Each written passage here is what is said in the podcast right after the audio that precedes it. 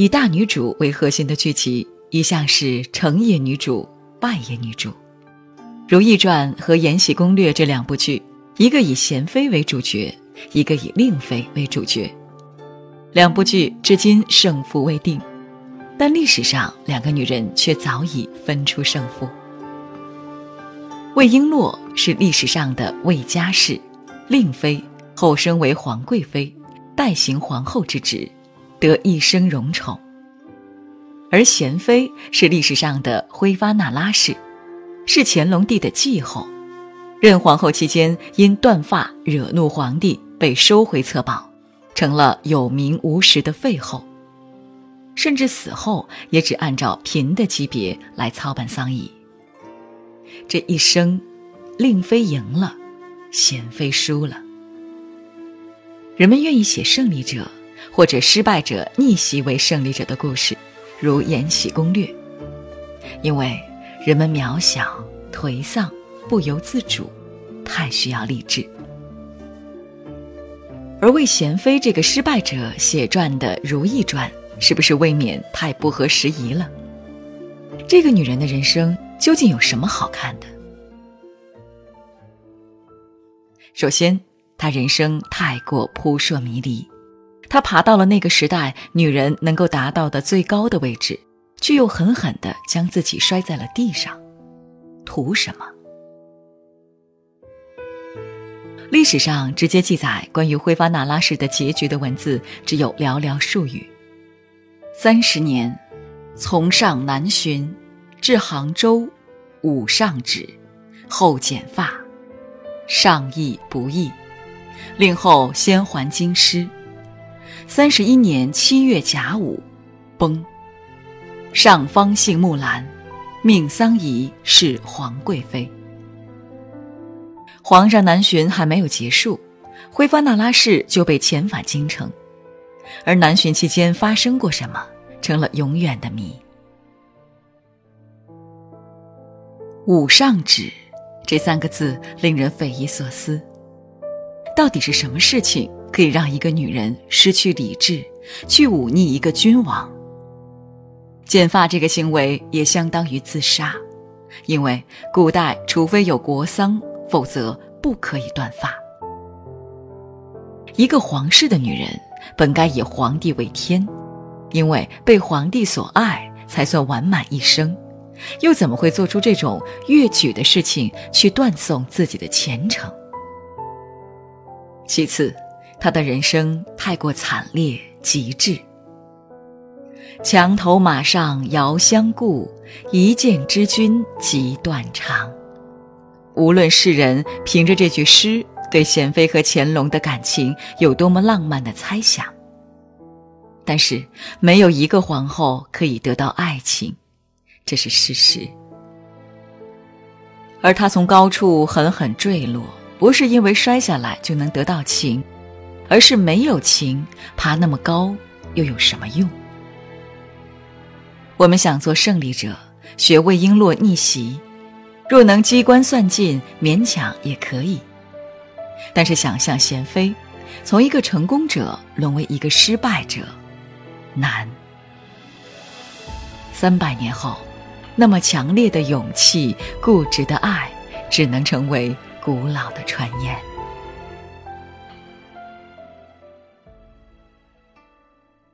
如懿传》是以娴妃为代表的失败者的人生，《延禧攻略》却是为胜利者书写的。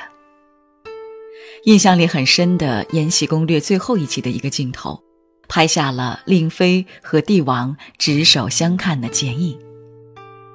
错综复杂的深宫里，却有如此空旷干净的一片天地，让这两个人在这儿执手相对，让人不得不承认，令妃是后宫里最大的赢家。那么，成功为何成功？失败又为何失败？因为好手段而成功，因为不够手段而失败。后宫的斗争看起来似乎就是这样，但是无论是历史还是后人对于史料的加工创作，都让我们看到，娴妃的失败没有那么简单。延禧攻略》和《如懿传》同样对这段历史有了填补，但是在辉发那拉氏为何有如此结局这个问题上，却是不同的角度。《延禧攻略》中，娴妃枯坐宫中，心有不甘。我倾尽全部，却还是败了。她不明白自己为什么失败，还是魏璎珞告诉他：“你爱他，为什么要告诉他呢？”先开口的人，总是输了。而《如懿传》中的娴妃，没有一个失败者败得像她这么甘心。但她曾经也是不会甘心的人。听到宫中的外籍画师郎世宁讲起国外都是一夫一妻，并且可以离婚的一文，他天真的说：“如果这样，人人都可以做一心人。”做不了就可以自愿分开了。在皇帝回答说“虚空妄想，没有任何意义”之后，他还追问皇上：“难道就不想一生只一次心意动，一生只为一个人吗？”这个话题最终不了了之。郎世宁总和人闲谈，说起这些，人人都没有当真。因为人人都知道顺势而为，而心中有一生只爱一人的种子的如意，已经露出生不逢时、不合时宜的姿态了。这颗种子犹如一颗易燃的火种，随时会燃烧起来，并长久下去，但是却没有把它烧得够清醒。后来，宫中两位皇子接连被毒害致死，所有证据指向如意。皇帝内心虽存疑，却也不得不为堵悠悠众口，将他送入冷宫。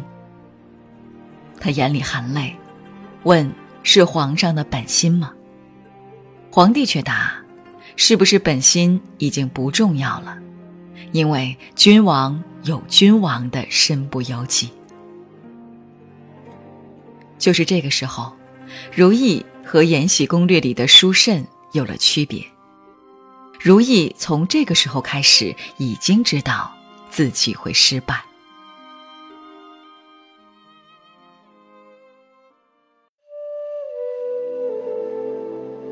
墙头马上遥相顾，一见知君即断肠。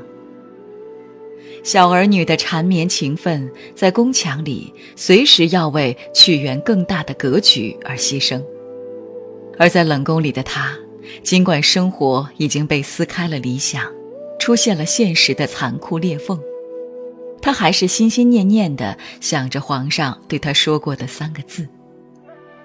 这三个字是他最想要听到的，却不是天下女人最爱听到的“我爱你”，而是。你放心，这三个字代表着信任，但信任和想要信任是有区别的。如意是想要信任，他心中的幻梦很大，至少在紫禁城里看来很大，在彻头彻尾失败之前，期冀一把。在如意与乾隆的相爱与决裂中间，有一个恨字过渡。如意恨乾隆，乾隆也恨如意。如意恨乾隆将她打入冷宫，却不妨碍她仍然爱得热烈。乾隆恨如意不够柔顺，加之后宫很多人利用如意的性格特点，把很多坏事嫁祸于她，令乾隆屡屡起误会，对如意印象变差。而如意不改刚毅，总是直言劝诫。让二人的关系更疏远。如意自少年时期就是俏皮真挚、不做作的少女，只不过为了生存，渐渐藏起锋芒。她以为自己的真可以放心地显露给乾隆皇帝，但是他有天下要管，无暇保护他的纯真和锋芒，甚至在猜忌摩擦中亲手毁掉了他们。这个失败者的结局看似是由非常小的理由催发的，那时皇帝南巡，欲招幸风尘女子，如意劝阻不成，当场断发。这一次断发，是七年的深入心底的失望迸发出来，一下子拿出了最惨烈的决裂姿态。古时总说结发夫妻，他会顺了自己的心意，做一个决裂的仪式，在心里割断这段情缘。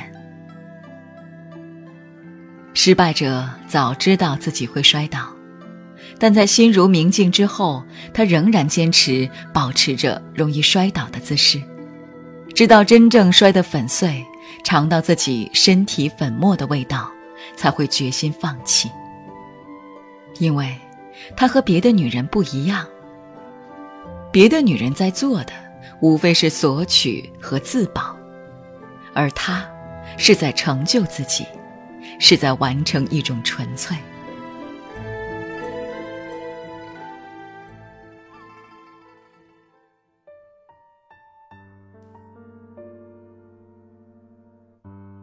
真正的失败，来自情感。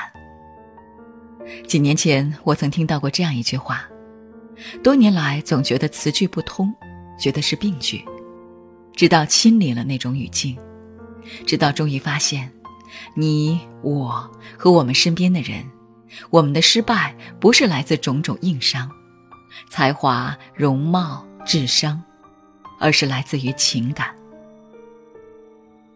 情感也许替换成狂热的感性，更能说明它的分量。它意味着不问前程的去满腔热烈去付出。难道贤妃就不够聪明？只是不如魏璎珞博爱而已。人人都想成为魏璎珞，把万人之上的帝王变成你的大猪蹄子，让浪子博岸哑巴开口。但是，醒醒吧！电视剧里的世界始终只是一个强大的泡沫帝国。如果有幸，编剧导演所制造的泡沫还能给人的生活一点提示，但更多的是满足人们的意淫。情场、职场皆得意的魏璎珞就满足了全民意淫。可我但愿人不是只得了一个爽字，总归要看懂魏璎珞的成功背后背负了多少东西。又看懂贤妃失败背后的心甘情愿，才没有枉费这几十个小时。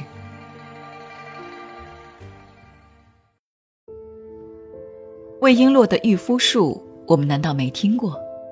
我们就不知道先开口就输了，就不知道得不到的更加爱。每天成千上万的大小自媒体将魏璎珞的行事作风奉为教科书。无一不在给你上这堂课，我们该怎么在情场中使用我们的策略？可这样浅显的小伎俩，其实每个人都看得懂，甚至每个人也都曾渴望自己能够在感情中去践行。这些伎俩或许真的有用吧，但是你学得会吗？有首歌里唱：“真正爱的人，全部都爱得很英勇。”英勇的人学不会这种伎俩，因为这种英勇甚至是笨拙，是愚蠢。那个后宫百人斩、心狠手辣的贤妃，却老老实实的为她的爱人着想。就算全天下的人都不理解你，我也会理解你。这句话的立场是：我们的爱情里一点成本都不需要你付出，你只要接受爱与理解。就可以了。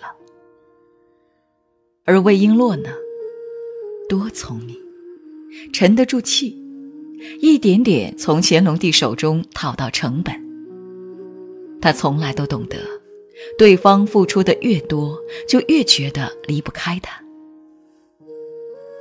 聪明绝顶，但太聪明的爱里都掺杂算计，爱不纯粹。辉发那拉氏不臣服于权力，不稀罕皇后之位，不臣服于皇帝权威，不惧生死，只臣服于爱。而当爱而不得，就断发以示情断，也算给自己一个交代。这样的人性情太真，所作所为都是在守护自己，守护那个出降人世不够聪明的自己。他会头破血流，但根本无需你同情安慰。怎么，还真的不够聪明了？只是不愿意把聪明用到那人身上。如果真的要他去聪明，他会觉得自己不够真；而你要聪明的人去爱，他却发现自己不聪明。但是，失败者有失败者之歌，他至少成全了自己的心，失败的心甘情愿，失败的如释重负。